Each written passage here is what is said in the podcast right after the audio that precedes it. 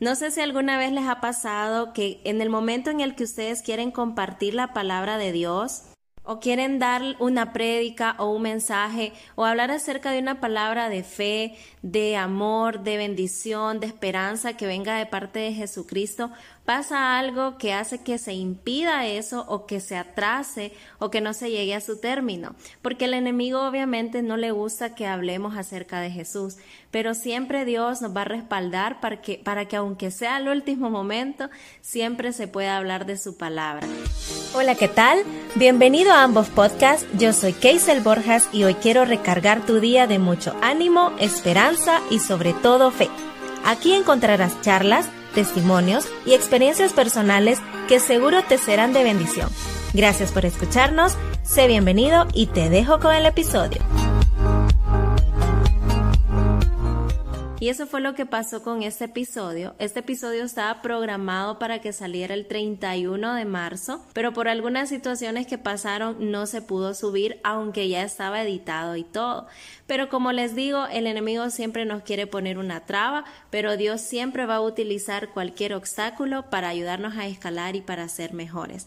Así que les dejo este episodio, espero que sea de bendición y de mucho aprendizaje para ustedes. Saludos. Déjenme decirles de que estoy muy contenta porque estamos estrenando episodio, un episodio en el cual hay un tema muy bonito y que a pesar que es un tema muy controversial, tal vez a algunas personas no les gusta, pero pues yo sé que algo vamos a aprender y que será un episodio corto, pero un episodio muy bonito. El episodio de hoy tiene como nombre Santidad algo que va más allá de ser santos o más allá de la santidad, más allá de ser santos. Y fíjense que me gustó mucho este tema porque ahorita que estuvimos recientemente en Semana Santa, en donde se conmemora y se recuerda el sacrificio que Jesús hizo por nosotros en la cruz del Calvario, y que también es ese tiempo para pasar en familia y todo eso, vino este tema porque también se habla acerca de la divinidad y la santidad de Jesús. Y si sabemos, la frase santo, santo, santo aparece dos veces en la Biblia. Una en el Antiguo Testamento, que es Isaías 6.3, y otra en el Nuevo Testamento, que es Apocalipsis 4.8. O sea, tanto el Antiguo Testamento como el Nuevo Testamento nos indica que Dios es tres veces santo. ¿Y por qué el tema de la santidad? El tema de la santidad me llama mucho la atención, hace de que este tema, si no se habla bien de él, e incluso en este tiempo se ha estado dando un mal concepto acerca de la santidad, lo que ha hecho que muchas personas se vayan de las iglesias, dejen de creer en Jesús o dejen de querer tener ese compromiso o esa vida con Cristo. O hay personas que se han retirado de la iglesia, han dejado de congregarse, o hay otras que ni siquiera quieren comenzar una vida cristiana y pues darle su vida a Cristo. Y por eso es que me encanta este tema porque hay que verlo más allá de lo que es la santidad. Hay que ver desde el punto de vista en el cual Dios nos quiere hablar y por qué Él nos pide que seamos santos como Él es santo. En el versículo de Pedro, si nos ubicamos en primera de Pedro 1.16, dice, porque escrito está, sed santos porque yo soy santo. Y en Mateo 5.48 dice, de hecho, el mandamiento de Cristo es por tanto, sean ustedes perfectos y santos como su Padre Celestial es perfecto y santo. El tema, como les decía, de la santidad es un tema muy controversial porque muchas personas están manejándolo a que debes de ser una persona 100% perfecta, no debes de tener ninguna mancha ni ninguna arruga. Ojo, Cristo cuando venga y la palabra lo habla y lo explica, Él viene por una iglesia sin mancha y sin arruga. Quiere decir que Él viene por una iglesia que esté congregada a Él, que esté sirviéndole a Él y que sea congregada, o sea, quiero decirte congregada, que sea apartada para Él pero la vamos a alcanzar la perfección hasta el momento de nuestra transfiguración, hasta el momento en que Cristo venga por nosotros, una vez que sea su segunda venida y podamos ser arrebatados en los cielos, o si en dado caso hemos muerto y todavía no ha venido Cristo, pues eh, vamos a ser perfectos hasta que resucitemos con Él primero, como dice Tesalonicenses, y luego seamos llevados a los cielos. Hasta ahí vamos a alcanzar la estatura perfecta del varón perfecto. Pero eh, ahorita que estamos aquí en la tierra, estamos en la rueda del alfarero día con día, queriendo alcanzar esa perfección y esa santidad. Esto no es una ley ni tampoco es un pase para decir, bueno, como todavía no soy perfecto, entonces puedo hacer todo lo imperfecto del mundo. No, el objetivo es que podamos consagrarnos a Dios. Y aquí es donde yo te quiero hablar acerca de la palabra santidad. Si nosotros la buscamos en, en la Real Academia Española, en un diccionario, en Google, donde la querrás buscar, te vas a fijar que la palabra santo significa algo que es consagrado para Dios o algo que es apartado para Dios. Me llama mucho la atención porque cuando nosotros pensamos en santo o la palabra santidad, pensamos que es algo tan divino, algo tan poderoso que, y, claro que es así, pero lo que quiero que me entendas es que pensamos que es algo que debe de ser como demasiado inmaculado, demasiado algo que no tenga nada de adúltero, que no tenga nada ni una mancha. Y entonces pensamos que esa misma santidad es la que Dios nos pide a nosotros. Nosotros somos humanos. Lastimosamente y por el pecado de Adán tenemos una naturaleza pecaminosa. Quiere decir que en algún momento de nuestra vida siempre estamos propensos a poder pecar. Siempre estamos, nadie está abstento, ni un pastor, ni un líder, ni un discípulo, ni nadie está abstento a no caer, porque tenemos esa naturaleza pecaminosa. Pero lo que nos dice la palabra es que nosotros podamos a pesar de esas dificultades, ponernos una nueva vestimenta, que es la vestimenta de santidad, y renovar nuestro corazón, renovar nuestra mente y renovar nuestro pensamiento. Y volviendo al concepto de la Real Academia Española, cuando dice la santidad es algo consagrado para Dios y apartado para Dios. Creo que en esas simples palabras Dios nos está dando el tip de qué es ser santo como Él es santo. Es algo que es completamente consagrado, apartado para Dios.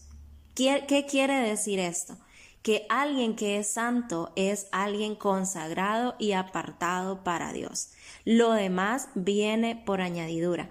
Una vez que nosotros empezamos y decidimos en nuestro corazón aceptar primeramente a Jesucristo como nuestro Señor y nuestro Salvador y nos consagramos, nos hacemos a un lado del mundo y nos vamos al lado de Dios, estamos en ese proceso de santidad y comenzamos esa relación con Dios y lo demás viene por añadidura.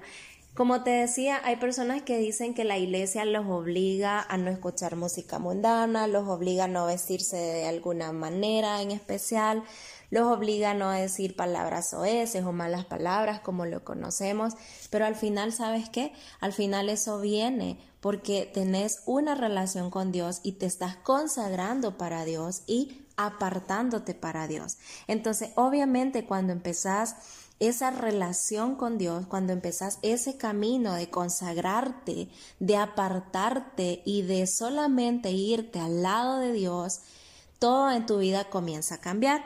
La santidad de Dios es uno de los atributos más difíciles de explicar. Todo lo que Él tiene, o sea, todos los atributos que son esenciales, que obviamente no son compartidos con el hombre, porque nosotros somos creados a la imagen y semejanza de Dios y compartimos muchos de sus atributos, porque compartimos el amor, tenemos misericordia, tenemos fidelidad, tenemos lealtad. Esos atributos no vienen solamente porque han sido infundados de tus padres. Dios desde el inicio de tu creación, desde que Él te infundó aliento de vida, puso parte de esos atributos que le corresponden a Él y te los puso a vos, que son el amor, que son la fidelidad, la misericordia, la bondad, la lealtad. Obviamente, a medida crecemos, tenemos que ir desarrollando estos atributos que a la vez es fruto del Espíritu Santo de Dios en nuestra vida. Pero hay algunos atributos de Dios que nunca van a ser compartidos por seres creados como la omnipresencia, la omnisciencia, la omnipotencia y en parte la santidad, porque obviamente nosotros no podemos estar en todos lugares al mismo tiempo como lo hace Dios. Nadie nos puede sentir al mismo tiempo como lo hace Dios. Nadie tiene un poder tan grande como lo hace Dios y nadie tiene una santidad tan grande como la tiene Dios, porque Dios no tiene tacha, Dios no tiene mancha, ni Dios tampoco tiene arruga. Es más, hay algunos versículos que hablan que Dios es verdaderamente perfecto, que a Él no le hace falta nada y que Él no tiene ningún defecto. Uno de ellos es 2 de Samuel 22, 31 que dice, en cuanto a Dios, su camino es perfecto. Y también habla en Deuteronomio 32, 4 de que su obra es perfecta porque todos sus caminos son justos. Dios de fidelidad y sin injusticia, justo y recto es Él santo hasta su mayor potencia, es perfecto hasta su mayor potencia y tiene muchos atributos, pero hay atributos que comparte también con nosotros. Como les decía, nosotros tal vez no podamos alcanzar en este momento la perfección y la santidad que tiene Dios, porque eso le corresponde a Él y tenemos esa naturaleza pecaminosa que lastimosamente pues nos hace querer ir por el pecado. Pero sí podemos estar en esa rueda del alfarero día con día buscando desarrollar la santidad en nuestra vida. ¿Qué significa eso? Yo puedo desarrollar mi santidad, yo puedo hacer que mi santidad se haga carne en mi vida. Y como les decía, una vez que entendemos que santidad significa congregarse para Dios, apartarse para Dios y hacerse uno con Él, Creo que nuestra manera de pensar acerca de la santidad cambia completamente. Porque hay momentos en los que decimos yo no quiero ir a la iglesia o no quiero conocer a Cristo porque tengo que ser una persona completamente santa. Tengo que andar en una nube, tengo que andar con eh, una aureola en la cabeza, tengo que ser súper recto, jamás en la vida voy a volver a decir una mala palabra, nunca me voy a enojar de nuevo, no me tengo que frustrar porque tengo que ser santo, tengo que ser inmaculado. Tengo que ser completamente santo, tengo que ser completamente perfecto, tengo que ser sin ninguna tacha, sin ninguna arruga, sin nada de imperfección en mi vida. Y obviamente no podemos en estos momentos alcanzar eso, pero sí podemos trabajar para que el día de mañana que Cristo venga por nosotros o nosotros nos vayamos con Él, ya una vez y partiendo de este mundo, podamos alcanzar la estatura perfecta del varón perfecto y llegar a ser 100% santos. Me encanta que Isaías es una de las personas que en la Biblia habla que fue testigo presencial de la santidad de Dios y podemos entender completamente todo acerca de la naturaleza, podemos aceptar todo lo que Jesús hace, lo que Dios hace y cómo eso nos puede motivar hacia la santidad, así como lo hizo con Isaías. Isaías fue testigo presencial de la santidad de Dios. Y este hombre quiso caminar y congregarse y apartarse. No sé si te has fijado, pero la mayoría de personas que Dios usaba, que Dios llamaba, se congregaban y se apartaban para Dios. Vemos el caso de Daniel. Daniel propuso en su corazón no contaminarse con la comida del rey. Y tal vez puedas decir, pero eso solo hablaba de comida. Pero en la mente y en el corazón de Daniel, lo que él estaba haciendo era apartarse de lo que le impedía seguir congregándose a Dios, apartarse de lo que le impedía a él seguir siendo de Dios, apartarse de lo que a él le impedía tener su relación con Dios. Y eso es la santidad. Yo quiero que hoy, en estos minutos que estamos compartiendo, no sintas que la santidad es algo que no vas a poder lograr. Yo no quiero que sintas que si te invitan a una iglesia o que si te invitan a una célula, que si te invitan a un grupo de crecimiento, no vas a poder ir solamente porque no te sentís santo, porque tal vez el día anterior dijiste una mala palabra, te fuiste a alguna fiesta. Obviamente, no es sencillo. Como dice la Biblia, no dejemos de congregarse como muchos tienen por costumbre Porque congregarse, o sea, ser parte de algo y estar comprometido con algo es sumamente difícil. El compromiso es algo al que el ser humano siempre le huye. Pero sí te motivo y sí te aseguro que una vez que te comenzás a congregar y te comenzás a apartar para Dios, todo lo demás viene por añadidura. Porque obviamente estás empezando tu relación con Dios. Van a haber momentos en que sí podés flaquear, van a haber momentos en los que sí podás caer, pero que tampoco esto se te haga una licencia para pecar deliberadamente. Pero sí te quiero decir que congregarse y apartarse para Dios es santidad. Eso es lo que nos quiere decir el Señor. Y cuando yo entendí eso en mi corazón, yo dije, necesito compartirle esto a las personas, porque Dios me está pidiendo ser santos como yo soy santo. ¿Qué quiere decir? Congregate y apartate para mí como yo lo hice para mi Padre. Congregate, apartate, hacete uno conmigo como yo lo hice con mi Padre Celestial.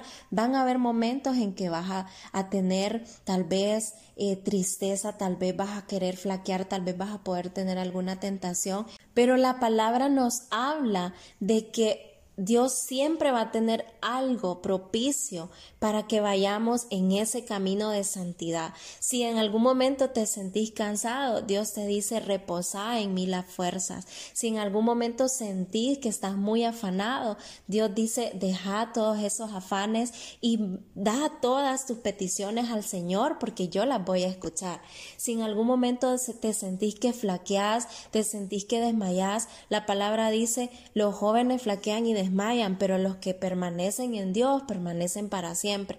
Prácticamente Dios cuando dice sed santos porque yo soy santo, nos está diciendo congregate a mí, acércate a mí, así como lo hice yo con mi Padre, y vas a ver que la santidad, que es la esencia de Dios, va a estar en tu vida y la santidad va a ir desarrollándose en tu vida. La Biblia, que es nuestro manual de vida de cristiano, te va a dar las pautas necesarias para cada día de tu vida que puedas tener un problema en el camino del desarrollo de tu santidad hacia Dios. Entonces, amigo, amiga, yo te invito a que puedas congregarte, a que puedas apartarte para Dios y todo lo demás va a venir por añadidura. Me gusta mucho cuando la gente dice o habla acerca de otras personas y dice, esta persona antes era un borracho, esta persona antes era un vago, esta y ahora es una persona consagrada para Dios. ¿Qué quiere decir? Que esta persona está en el camino de santidad. Puede flaquear, lo puede hacer. Puede caer por veces, lo puede hacer porque es humano, pero está en ese camino. ¿Qué lo llevó a dejar la bebida?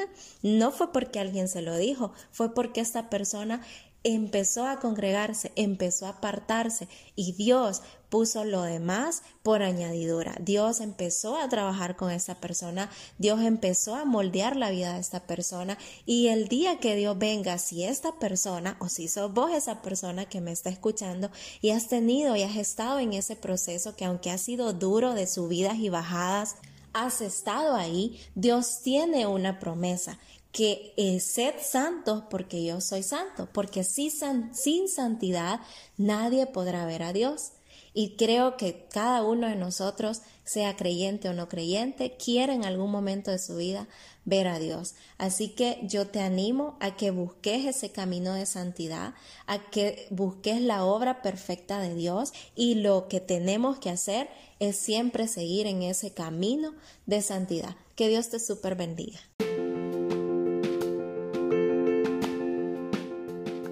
Este episodio fue de tu agrado, te invito a que nos puedas seguir en nuestras redes sociales en Instagram. Ahí podrás encontrar una cajita de los links donde puedes escuchar cada uno de nuestros episodios. Y no te pierdas también nuestro contenido psicoeducativo para ayudarte a tu bienestar y salud mental.